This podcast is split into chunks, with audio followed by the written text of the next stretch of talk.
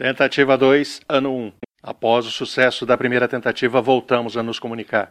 Encontramos registros muito antigos que serão de grande valia nesse segundo contato. O terceiro contato já está programado e será feito o mais rápido possível.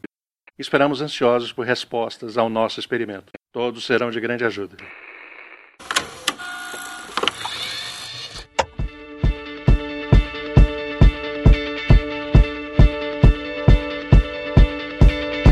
When I was six years old, I broke my leg. And I was running from my brother and his friends. And tasted the sweet perfume of the mountain grass I rolled down. Salve, salve, Podosfera! Do lado de cá, das estantes da Biblioteca Pública Municipal, eu sou Domênica Mendes e, na procura por um novo livro, acabei de encontrar dois amigos perdidos.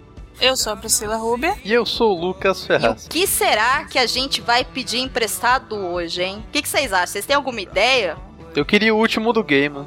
Pode ser em inglês mesmo, tô com pressa. Gente, isso é uma biblioteca municipal? Uma biblioteca de universidade, Lucas. Acho que nem, nem na universidade vai ter o último do game, mas tudo bem. Não, eu não tô aguentando nem ler os meus livros, imagina pegar A emprestado. Priscila Rubia está numa biblioteca de outra dimensão. Ok. Nossa estrada de leitura começou há muito, muito tempo atrás. E normalmente é nessa fase de infância e de adolescência que, que a gente começa a ter contato com livros e leituras no geral. Nem todo mundo é assim, a gente sabe. Mas agora é o momento da- daquela viagem no tempo, daquela vergonha alheia, né? Daquela vergonha pessoal. Então, mexendo aqui nos nossos arquivos e dando uma olhadinha ali na estante, a gente acabou achando alguns livros perdidos e talvez surrupiados de algumas bibliotecas. Então é sobre isso que a gente vai falar hoje. Vamos nessa? Take Vamos.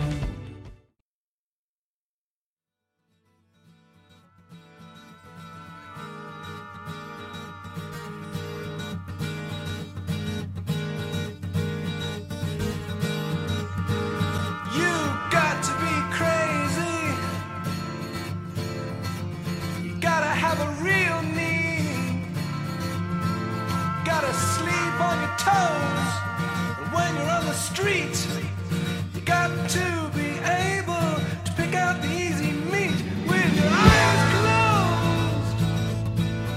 Me contem, queridos amigos leitores perdidos por esse lugar, por esse episódio. Como que começou? Como foi essa experiência? O que que vocês leram que chamou mais atenção? Que gênero que vocês gostavam? Enfim, me conta como foi isso tudo.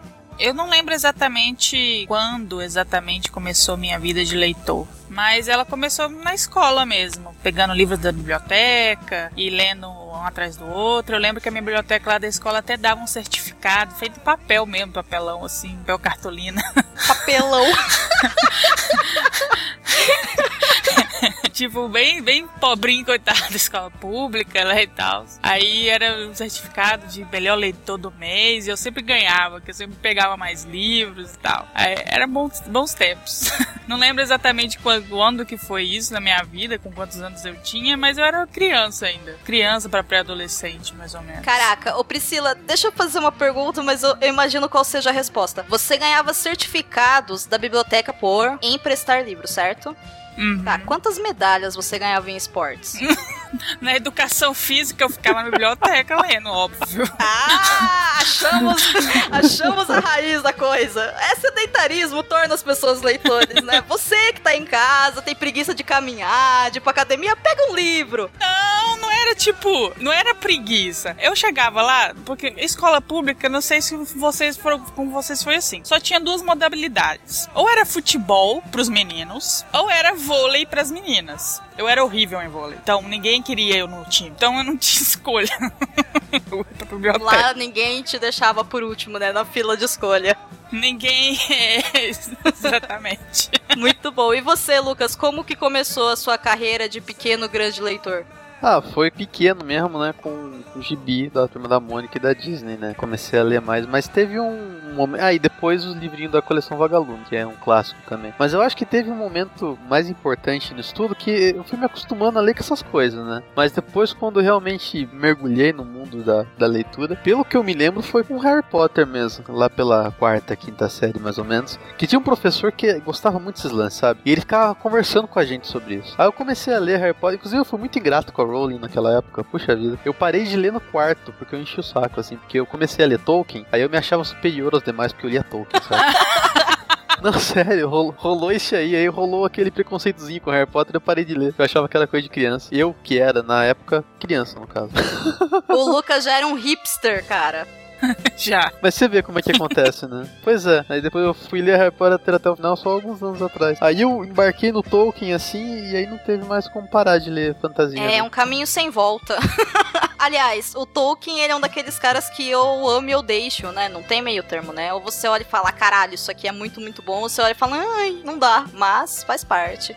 Sim, é verdade. Não é? Ele passa a sensação que ele veio do charuto. Sim, e aí foi por esse caminho da loucura do Tolkien, que eu queria ler tudo que tivesse no universo, e quando acabou as coisas em português eu fiquei muito chateado. Mas aí fui lendo de tudo, mais que tinha em volta, e nunca parei. né? Você leu todos os livros publicados em português do Tolkien? Até aquela época. Depois eu fiquei um fã relapso e tem um monte de coisa nova aí que eu não Ah, li. sim, porque o Christopher Tolkien acha, acha livros do papai, como diria o Mário Márcio Félix, debaixo do travesseiro, né? Olha aqui um, um papel inédito do papai, né? Ah, eu tô precisando pagar essa conta aqui. Deixa eu achar um livro do meu pai. É. Não, reza, reza. reza a lenda que ele mora recluso no interior da França, mas na verdade, ele é tipo um arqueólogo das bibliotecas de Oxford. Ele fica esburacando o chão do lugar pra ver se ele acha um manuscrito perdido ali, pra fazer um livro com aquilo, basicamente. Manuscrito de papai, né? Não é de qualquer Isso, pessoa, mas de papai.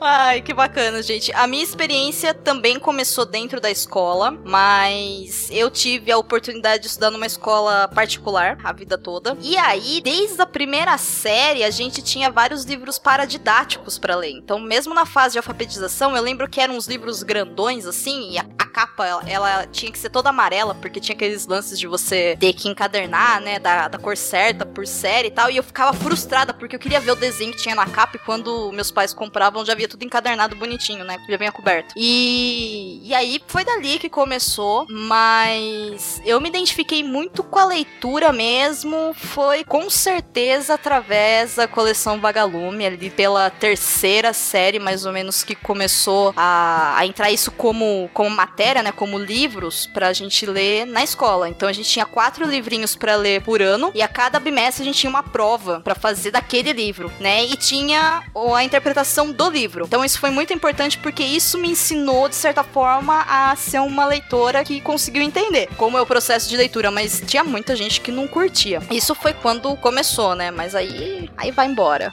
Eu também comecei pela série Vagalume, em sua maioria. Acho que eu li praticamente todos os que tinha lá na biblioteca da, da minha escola. E aí tinha uns que não me interessava muito, e aí eu fui parando e largando, e aí que eu fui pegando outras coisas. Mas era uma época que eu só lia aquilo, que eu só lia série Vagalume. Eu só parei mesmo porque cansei, que não tinha mais, não, não tinha mais daquilo, mas eu, teve uma época que eu só lia isso mesmo. Era muito legal, né? Mesmo porque a coleção Vagalume ela tem assim, nossa, uma infinidade de, de gêneros, né, que foram feitos. Mas eu gostei mesmo assim de ler, que foi aquela coisa que eu li e falei, caraca, né? Eu gosto de ler. Foi quando eu li o Escaravelho do Diabo da série Vagalume, assim. Dessa coleção foi o que mais me chamou atenção.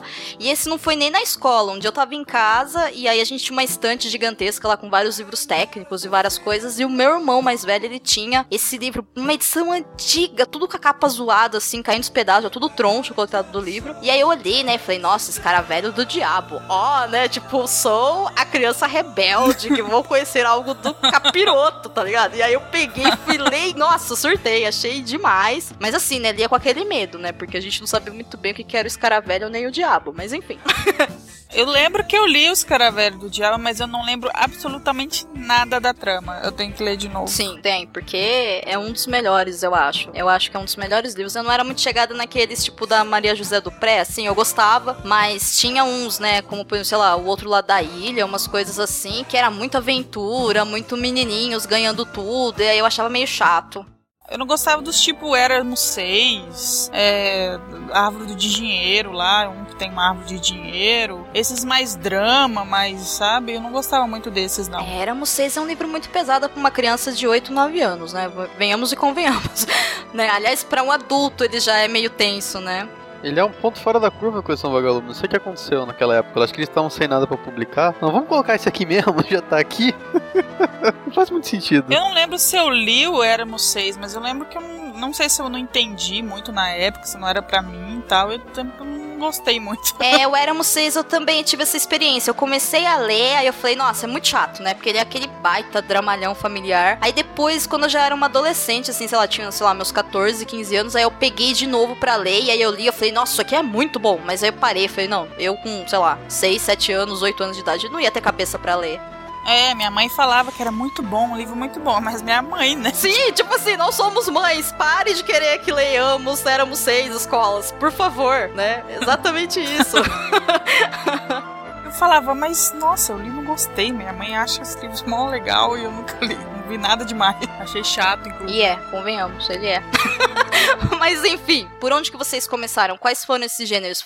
Eu acho que a maioria do- do- dos gêneros que linha mesmo é esses da série Vagalume, que acho que o que mais chamava minha atenção era esses de mistério, né? De. Não era bem policial, né? Era aqueles- aquele suspense, aquele mistério. E aí depois eu fui passando pra outras coisas. Igual o Lucas falou, teve o Harry Potter, passei pro Harry Potter quando, quando tive a oportunidade de ler. Aí depois descobri Stephen King, e aí foi indo, mas o Tolkien em si. Mas o começo mesmo foi esses gêneros mais leves da coleção E Vagalume. você, Lucas?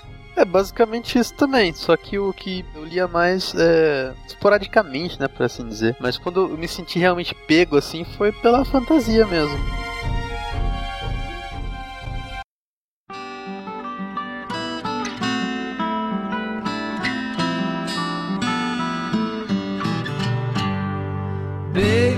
Estrada comprida, ela não tem saída. É hora de acordar pra ver o galo cantar pro mundo inteiro escutar. Continuando então nossa estrada, né? Chega um certo momento que a gente acaba descobrindo o prazer de ser um leitor. Tudo começa devagarinho, como a gente foi falando, principalmente na escola, que é o primeiro contato que a gente tem, muitas vezes por obrigação, não por prazer, infelizmente, mas é uma forma e deu certo, pelo menos com a gente, com a nossa geração funcionou. Mas sempre tem aqueles livros ou aqueles gêneros ou aqueles escritores ou escritoras que são aqueles favoritos, né? São aqueles que marcam a gente de verdade, que faz a gente falar assim, não, eu gosto de ler, né? Eu quero ler, eu preciso ler esse livro. Quais foram os livros ou os escritores que trouxeram vocês até aqui?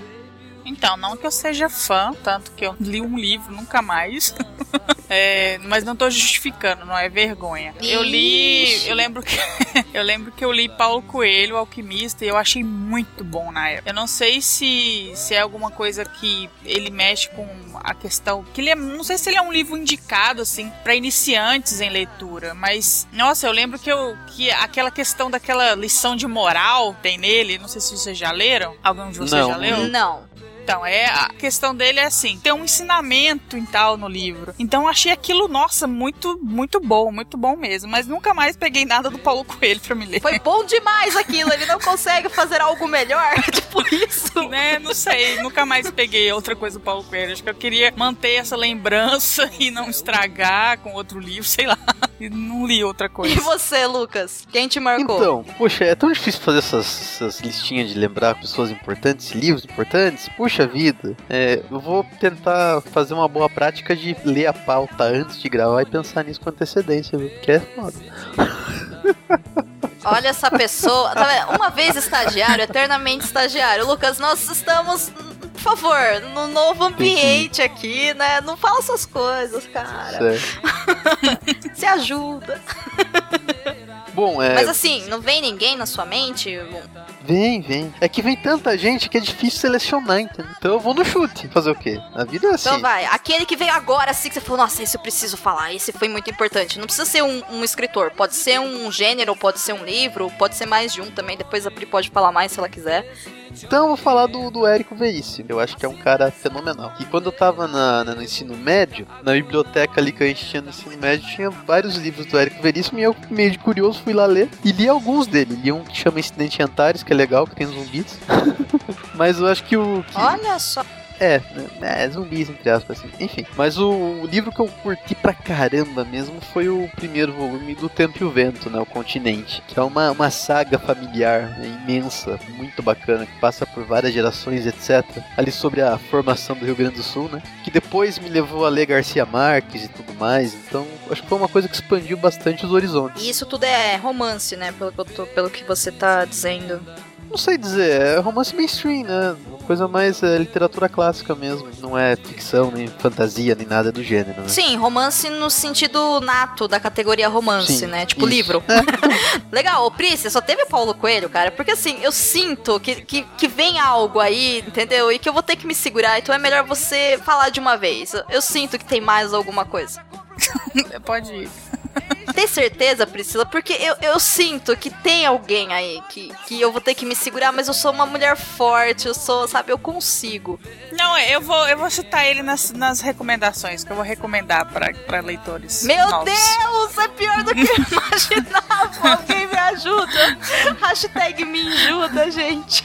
ok, então eu vou contar como foi pra mim. Eu acho que assim, eu realmente me vi assim com o hábito de ler bastante também foi na minha adolescência, quando eu tava já no ensino médio. E aí, diferente da ideia da biblioteca da escola, eu tinha o hábito de sair da escola e aí a a biblioteca municipal daqui, ela ficava uns dois ou três quarteirões pra baixo da minha escola. E como eu tinha que pegar o ônibus, bem perto da biblioteca tinha um ponto de ônibus. E aí aquele negócio, né? Eu passava mais ônibus lá, eu tinha que esperar uma meia hora ali e tal. E aí eu ia, assim, pelo menos umas três vezes por semana, eu ia pegar livros e devolver livros. E a gente podia pegar sempre dois, cada vez que nós íamos fazer um empréstimo. Lá eu descobri uma quantidade ad eternum de livros publicados da Agatha Christie. E a Agatha Christie, né, a rainha do crime, gênero romance policial, magnífico. Então eu adorava. E um belíssimo dia andando um pouco mais pra trás, assim, nas prateleiras mais afastadas, o que me chamou atenção foi a fichinha escrito Literatura Alemã, categoria 833. Eu lembro até hoje o código que é pelas bibliotecas, né? Meu Deus. É, pra você ver. Mas foi lá, no meio dessa literatura alemã, que eu descobri os livros do Simmel, que é o meu escritor favorito. Então não tinha como esquecer. E o que eu pegava em literatura alemã eram livros do gênero romance histórico que estavam vinculados, é óbvio, que à temática de Primeira e Segunda Guerra Mundial. Então lá eu descobri muita coisa boa. E o legal é que depois, assim, de muitos anos, eu consegui comprar exemplares de sebo de edições iguais a que tinha na biblioteca, por exemplo. Então foi muito legal. E o interessante disso tudo, eu às vezes passava, sei lá, oito meses, dez meses, seis meses que sejam, e aí eu ia lá e olhava e falava assim, nossa, né, pelo nome, né? Ia lá e falava assim, nossa, esse livro aqui deve ser bom. E aí eu pegava o livro, eu chegava em casa, em determinada parte do livro, eu falava assim, caramba, eu já li, sabe?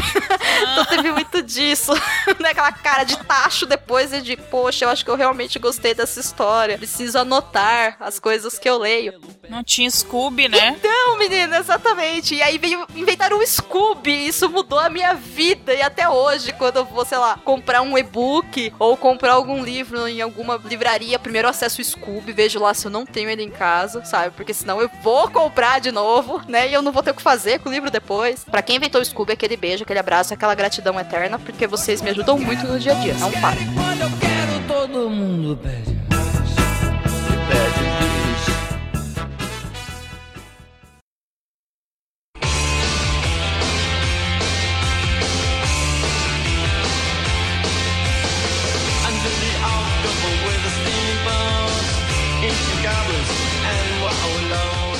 Eu lembro do primeiro livro do Stephen King que eu peguei, que assim, né, explodiu minha cabeça. Eu lembro que eu peguei assim. Eu já gostava de terror nessa época, eu já gostava de filme e tal, mas nunca tinha lido um livro de terror. Então eu vi na biblioteca o cemitério, aquela capa feia com o gato lá, né, do, da- do demônio lá, gato do capeta. capeta. Eu falei, opa, esse livro parece ser legal. A Pri na fase perigótica dela, né? Fase dark.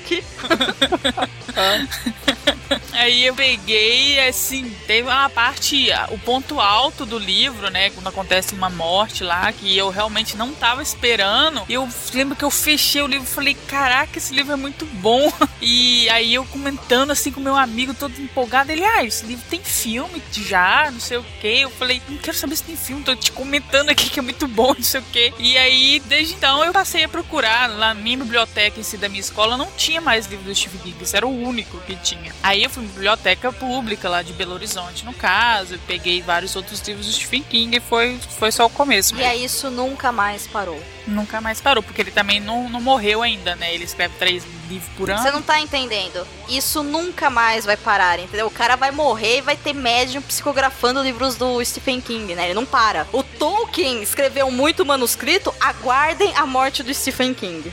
Tá? Não, mas quando ele morrer vai ter o Joe Hill, vai continuar. Mas eu também queria falar de Stephen King, eu esqueci dele, como é que eu pude esquecer? Não sei se a Priscila lembra, mas chegou numa época que saiu na banca, né, na editora Planeta, eu acho, se eu me recordo bem. Nossa, que tinha umas capas horrível. Tinha umas capas horríveis, capa dura, mas não era muito bonita as capas. Aquelas capas de Marie Claire? Não sei o que é isso, desculpe, sou burro. Mas eram umas capas duras. tipo essa capa aqui, peraí. É, mas o que acontece? Aí eu comecei a comprar, né, alguns, né, eu lembro de ter... E eu nem sabia muito bem quem era ele, e pelos livros que saiu, não dava pra sacar muito que era terror. Por exemplo, saiu A Espera de Milagre, né, com a capa do Tom Hanks. Ah, não, então não era essas capas, não. Aí eu me lembro depois de ter pego vários livros. Aí eu comecei a comprar na, na, na livraria também, né? Eu peguei A Maldição do Cigano, que eu gosto muito até hoje. E aí a gente ia muito no sebo com meu pai. E um livro que eu gosto muito dele até hoje é As Quatro Estações, que tem aquelas quatro novelas. Uhum, é muito bom. São fantásticas todas. Então o Stephen King também foi muito importante para mim. Eu li muita coisa dele quando novo. Eu, não, essas capas que eu tava falando é da Record, tipo essa aqui, ó. ok, imagem no post. Nossa, eu não acredito. Que capa é essa? As capas da Planeta eram lindas perto disso. Jesus Cristo! tipo, ok. Coisa horrível. Gente, isso aqui é tipo um Sabrina Que meio. isso, gente? Como é que eu vou explicar? Não sei, né? É, Uau! então. Por favor, ouvinte, pare agora esse podcast, acesse o post e veja essa capa. E vamos votar que gênero é isso? Gente, o nome do Stephen King é Rosa. Como assim? How dare you? Como? Como? E por que que esse The Best Off embaixo aí não entendi? Velho, isso daqui. Cara, como? Não, pera. Eu não consigo parar de olhar, gente. Best of the Best. E a... Nossa, nada a ver, né? Essa capa chegou numa camada assim de entendimento com o escritor que ele liberou a diva Stephen King para nós leitores, né? É outro nível assim de leitura, tal. Priscila, você chegou a ler um livro, esse livro com essa capa? Não, queria muito ter ele. Cara, eu acho que deve ter outra história aí dentro, não é possível. É, então, eu tô não pode ser o iluminado, cara. Como assim? É impossível, isso não existe. Que isso? E a gente hoje reclama de livro que tem capa de filme. Não façam mais isso. Isso pode voltar a acontecer. Symbols are a language that can help us understand our past.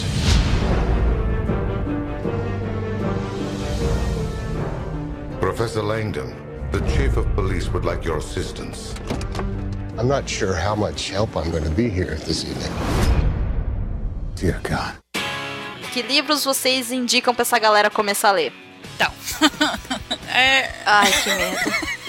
Quando a Não. pessoa começa com esse então pra dentro. Não, precisa ter medo, não. assim, é, hoje eu não tenho coragem mais de comprar nada dele, porque assim, é tudo igual. Mas na época eu não achava tudo igual, eu achava muito bom. E assim, eu lembro que o primeiro livro dele que eu li, eu li em um dia só. Eu comecei ele e terminei no mesmo dia. Eu era assim, nova, eu era adolescente. Então eu acho que é um bom livro pra recomendar pra. Dan Brown, certeza. Exatamente. Ai. pra quem tá começando a ler. Pra quem não lê muita coisa, quem acha que ler é chato, que livro é chato e tal, eu acho que é uma boa, boa pedida, porque é simples, é rápido, é fácil de ler. Então eu recomendo o Fortaleza Digital, principalmente, do Dan Brown, que ele é pequeno, ele é fechado, ele não faz parte daquela trilogia lá daquele professor que eu esqueci o nome. Robert Langdon. Isso, esse mesmo. Você tá sabendo mais que eu, Domênico, olha só. E aí, eu lembro que foi esse livro mesmo que eu li em um dia só. E eu, eu gostei muito quando eu li ele pela primeira vez. Tanto que teve uma época de fã de Dan Brown, assim, eu tenho cinco livros dele aqui em casa. O Código da Vinci eu tenho a versão ilustrada. Então, assim, foi, um, foi uma época. Não vou dizer que foi uma época obscura da minha vida, mas sim, foi uma época que não vai voltar mais. Enfim, é, fica aí a recomendação para aquele irmão, para aquele primo que você quer trazer pro lado da leitura, mas que não acha que livro é chato e tal. Eu não sei de onde que vem essa, essa barra que a gente tem com leitura, mas que algumas pessoas, né, tem com leitura, mas esse aí eu acho que é uma boa, um bom livro para quebrar essa barreira. Uma boa dica, eu concordo com você, leu um, leu todos, mas vale a Cara, pena. é que eu preciso falar isso. Você que quer apresentar o mundo das letras para um iniciante, né, um potencial leitor de sucesso, pega aquele livro do Dan Brown emprestado da Priscila Rubia, porque você não precisa devolver. Pode pegar. Esse ela aceita, gente. Pode pedir, ela manda e você não vai precisar se preocupar, não vai ficar com o nome fichado na biblioteca, vai dar tudo certo. Não, eu fico. Se o cara falar pra, pra mim assim: olha, meu irmão leu e agora ele tá lendo o Stephen King, agora ele tá lendo Tolkien, agora ele tá lendo Harry Potter. Eu vou falar: muito bem, pode ficar pra você o livro. Passa pra próximo, sabe? Deixa no banco na praça, mas cumpriu o seu papel. Eu tenho um problema pessoal com o Dan Brown, né? Nossa, o que, que ele te fez? O que, que ele fez? Ele, ele fez o livro Inferno.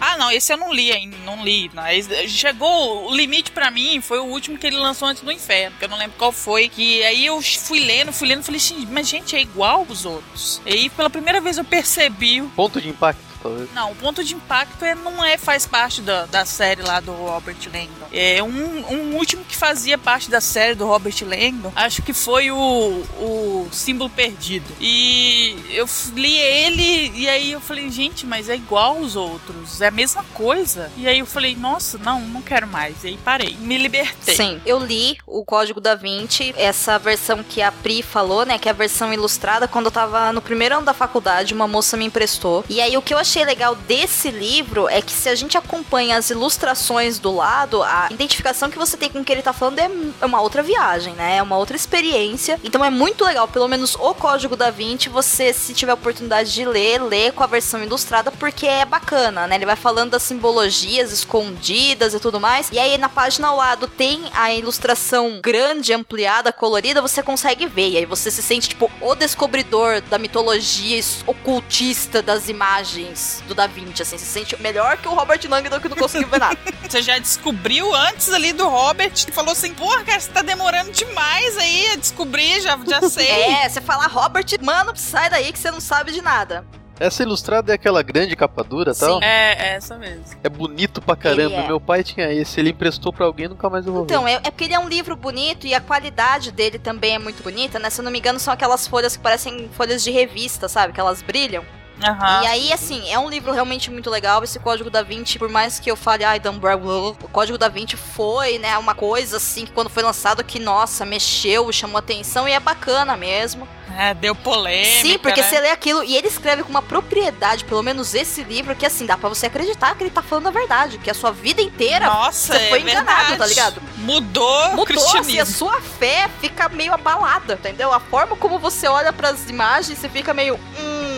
Eu consigo ver altos mistérios e simbologias aqui. Mas aí eu li o Inferno. E, cara, o Inferno Foi é inferno. um inferno. Que livro chato, cara. É muito ruim. Pra mim não deu. Era mais do mesmo. E não foi o mais do mesmo, assim, da qualidade do Código da Vinci, sabe? Eu acho que ele foi um pouco além. Porque, cara, se montar um livro pra falar de ocultismo, de simbologia numa obra do Dante, meu irmão, sério mesmo? Mas esse foi o segundo livro que você leu dele? Foi o primeiro foi Código da Vinci, depois dele? Sim, então acho que eu peguei, tipo, um bom e um muito ruim, né? E aí fiquei hashtag chateada, hashtag boladona, hashtag trauma.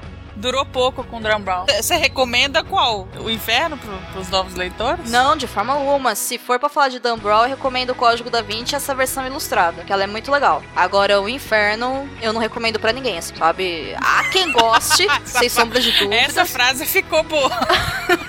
Não, não, não quero ser responsável por isso. Não funcionou pra mim, me cansou. Talvez se alguém começar pelo inferno, talvez não sinta tanto quanto eu senti. Mas é aquele negócio que eu falei, o inferno ele pega o princípio do Robert Langdon que a gente já conhece, a gente já sabe como a mente dele funciona, os passos dele funcionam, então já não é tanto novidade. Mas o plot que ele criou, né, o lance de ser uma sociedade que ele tem que derrotar, que é o plot de todos os livros do Robert Langdon, eu sei. Mas aí utilizando a obra do Dante para justificar, eu acho que ficou muito vago, acho que foi muito arrastado. E aí, como ele não conseguia talvez fazer os links com a obra original, ele colocava umas cenas de ação meio estranhas, assim. E aí eu falei, gente, mas que, que, que rebosteio que é isso aqui?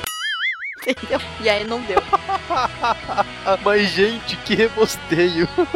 pra mim não deu, por favor. Quem gosta dele, me desculpa. Eu não quero parecer assim ofensiva, mas, cara, não deu. Eu não sei. Análise fantástica, parabéns. não deu, tipo assim, acho que o que o Lucas sentiu com grau 26, né? Eu senti com o inferno, entendeu? Foi essa sensação. Eu me senti enganada, eu não gostei. Foi isso. Nossa, você pegou pesado com o Tom Brown agora, Dani.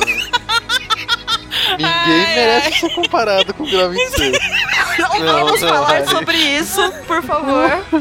Isso são águas Você passadas. começou.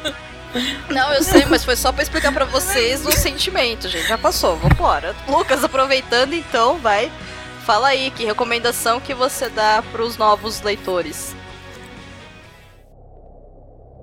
Ah, vou dar uma do Stephen King, então. Eu gosto. E eu gostei muito quando eu era mais novo, né, da Maldição do Cigano, que é um livro pequeno, né, um livro curto. E é um livro imensamente angustiante, porque o protagonista vai passando por umas situações bem merdas e você não vê como é que ele vai resolver isso, né. E aí, quando, quando ele consegue resolver, é, é- é mais legal ainda o que acontece. Enfim, é um livro muito eletrizante. Olha que palavra legal, Estação da Tarde, eletrizante. Olha só, hein? Ah, fala a sinopse dele aí, Lucas. Então, o cara tá de boa no carro, dirigindo, e aí a esposa dele tá fazendo umas coisas que ela não devia tá fazendo ali no trânsito, que né, era meio perigoso. E aí o cara pá, bate o carro numa cigana, numa senhora cigana, e a senhora morre, né? Puta vida, mas com tanta gente precisa atropelar, É, meu irmão. É, atropelar a cigana. Aí o que acontece? Aparece um velho cigano, que era mais velho que a velha, porque a velha era filha dele, e tá com uma mal... é sério. A Desculpa. pessoa era muito idosa. e tá com uma maldição no cara, ó. Agora se fudeu, tá amaldiçoado. Não, é porque o cara, o cara é gordo, né? Aí o cigano só chega perto Isso. deles, toca nele e fala assim, mais magro. E a partir desse, desse momento, ele começa a emagrecer sem parar. Parece uma coisa boa, Eu, é mas porque não é. depois que passa do ponto do magro saudável, vai ficando chato, né? Se eu não parar de emagrecer. E aí ele É. fica percorrendo o Maine, que é o lugar que o Stephen King sempre escreve, né? Atrás do cigano ou atrás de uma solução pra, pra ele não morrer, que nem uma caveira. E é muito bacana. Também acho Eu parei na parte do mais magro, fiquei pensando quantas pessoas não falariam, ai, que ideia legal, deixa eu procurar uma cigana agora, tá ligado? Mas sim, não parece ser uma ideia muito boa. Assim, a ideia do mais magro e o cara começa a emagrecer na hora é muito boa, até você lembrar que é Stephen King. A Priscila lembrou bem que a maldição dele são duas palavras, porque em inglês é mais legal ainda, porque é uma palavra só, que é o nome do livro, inclusive, que é thinner, que é mais fino ou mais magro. Aham. Então o cigano só fala uma palavrinha assim e a vida do cara desmorona. Uou! Gente, vocês me convenceram a ler esse livro. É, é engraçado que ele não foi publicado com o nome do Stephen King, né? Ele foi publicado com o pseudônimo, com o Richard Beckman. E você percebe que ele tem uma diferença, assim, dos outros livros do Stephen King, assim, no estilo. É assustador em si, mas eu, eu pelo menos percebi, assim, uma diferença. Se ele tivesse assinado Stephen King por, por pseudônimo Olha só, eu dele. não sabia disso. Foi o primeiro que ele lançou com o Beck? Não sei, Lucas, se eu for Ah, o não, foi o quinto, tô vendo aqui na internet. Hoje em dia a vida não tem mais mistérios, né? Só chamar o Google.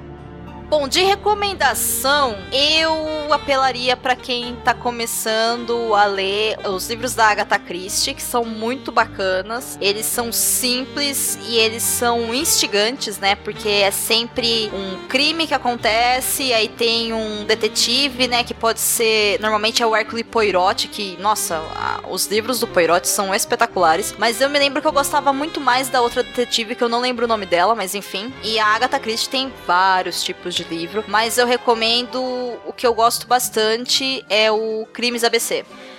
Tirando a Agatha Christie, né, que é esse gênero de romance policial, Eu também acho bacana para quem quer começar, dar uma chance para literatura nacional. E quando eu tô falando de literatura nacional, eu não tô falando da literatura clássica nacional, eu tô falando da literatura contemporânea, né? Essa que tá saindo agora. A gente tem, nossa, uma infinidade de escritores que são super acessíveis, as obras são mega acessíveis. É bastante bacana. As minhas sobrinhas, por exemplo, elas gostam bastante dos livros da Isabela Freitas né? Mas aí já é uma leitura mais voltada pro Ticklet. Outro livro que eu acho muito bacana para começar é o livro A Fada, da Carolina Munhoz, publicado pela Leia que é o primeiro livro que a Carolina lançou. Enfim, aí a gente vai, né, afunilando e descobrindo tipo de livro que você gosta de ler e é por aí. Ah, literatura hot também é bacana, principalmente para adultos que, que não têm o hábito de ler, às vezes acha meio, meio cansativo, não acha um hábito muito gostoso. Aí a literatura erótica normalmente ela convence a galera a ler, né? Ela é uma coisa que chama atenção, que cria uma certa afinidade, então tem bastante coisa bacana. Aí no caso de erótico eu já recomendo os livros da Juliana Costa, os livros dela são muito bacanas. Ou também uma forma divertida de ler para quem não curte jeito nenhum seria ler livros de biografia ou livros que fazem lista das coisas ou contam um determinado sobre um determinado assunto. Por exemplo, sei lá, ah, eu gosto de música e aí você pode pegar um livro mais geral de história da música brega, que é uma coisa que você gosta. Normalmente esses livros são livros de jornalista e aí é bacana de você conhecer porque ele é um conteúdo que ele é escrito de uma forma mais acessível, né, mais jornalística, mais fácil às vezes de entender e isso te traz uma certa familiaridade pelo seu interesse com a leitura e aí esse hábito ele pode continuar sendo alimentado e aí depende de cada um. Que profundo isso. Ah, pois que é, bonito, né? né?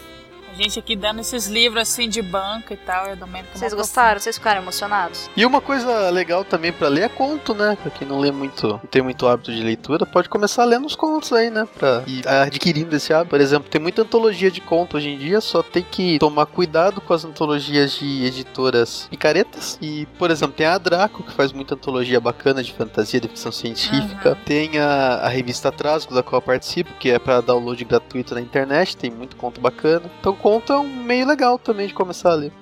Não é Sim, verdade. fora a Trasgo e a Draco, por exemplo, para quem consegue ler livros digitais na Amazon, existe uma infinidade de contos. E eles são assim, um preço de bananinha. São dois, três reais cada livro. Então é super fácil de comprar. E aí você pode ler pelo seu Kindle, ou se você não tiver Kindle, você pode ler pelo computador, ou pode ler pelo celular. Se você não consegue ler digital, aí eu já recomendo que você visite a biblioteca municipal da sua cidade, ou alguma biblioteca de alguma faculdade ou universidade ou escola municipal mesmo, porque lá existe muita coisa boa. E aí é bacana até você pedir ajuda para uma bibliotecária mesmo e falar, olha, eu queria um livro que tivesse contos ou crônicas também, que o pessoal também gosta bastante. Então vale muito a pena. Só para dar uma dica de como é fácil e acessível, existem várias revistas online que disponibilizam crônicas, por exemplo, semanais ou quinzenais. Então é fácil de ter contato. O que você precisa mesmo é é, se dá oportunidade, porque, nossa, existe livro de tudo, sobre tudo e para todos os gostos do mundo. O que você precisa é achar o seu. Tem a, a Estronho também, que é mais voltada pro terror, né? Então, quem gosta do terror vai procurar as antologias dela, que tem umas muito boas.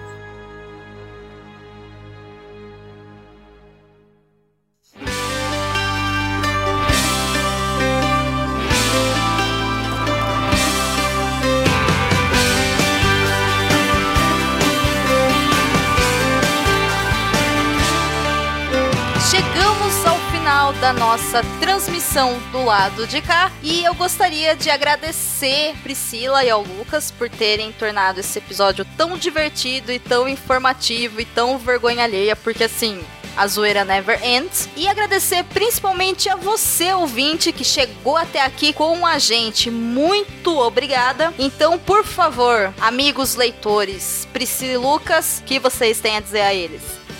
Tchau, gente. Muito obrigada. Beijos, abraços. Paulo Coelho pode ser legal. Excelente. Lucas? Lucas saiu mesmo do podcast Oi. na hora que eu mandei. Ah. Lucas, eu pedi para você falar tchau pros, pras pessoas. Seja educado. Ah, entendi. Ah, bacana. Valeu por ouvirem mais esse segundo episódio do nosso pequeno podcast, spin-off do Cabuloso Cast. Vão ler, vão ler que é bom. É isso aí, galera. Se arrisque, se joga. Na sua estante, dá uma visitadinha lá. Quem sabe você não acha lá uns perdidos na estante. E muito obrigado pela companhia, pelo seu download. Conta pra gente como vocês se tornaram leitores. A gente se vê logo logo.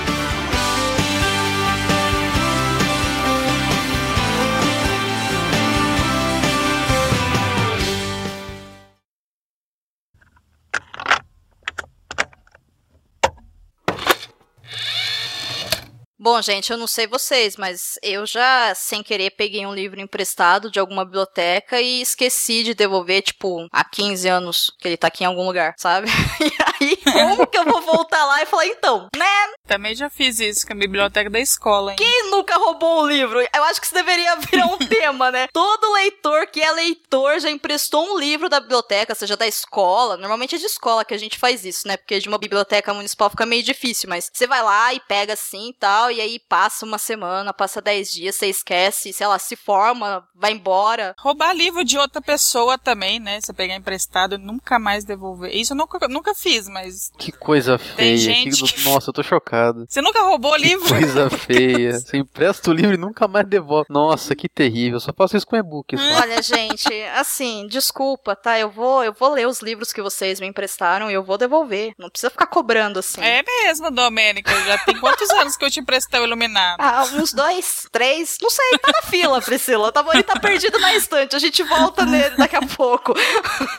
Olha, eu tô falando aqui de coisa feia, mas eu tô com gibi da Tá Priscila que eu nem comecei a ler ainda. Quanto tempo que eu te emprestei os dois irmãos, Lucas? Verdade. Pois é, olha só. Caramba, everybody empresta livros da Priscila e esquece de mandar de volta. Ô, correio, registro módico aí, galera. Vai ganhar uma fortuna em cima da gente pra devolver tudo pra Pri.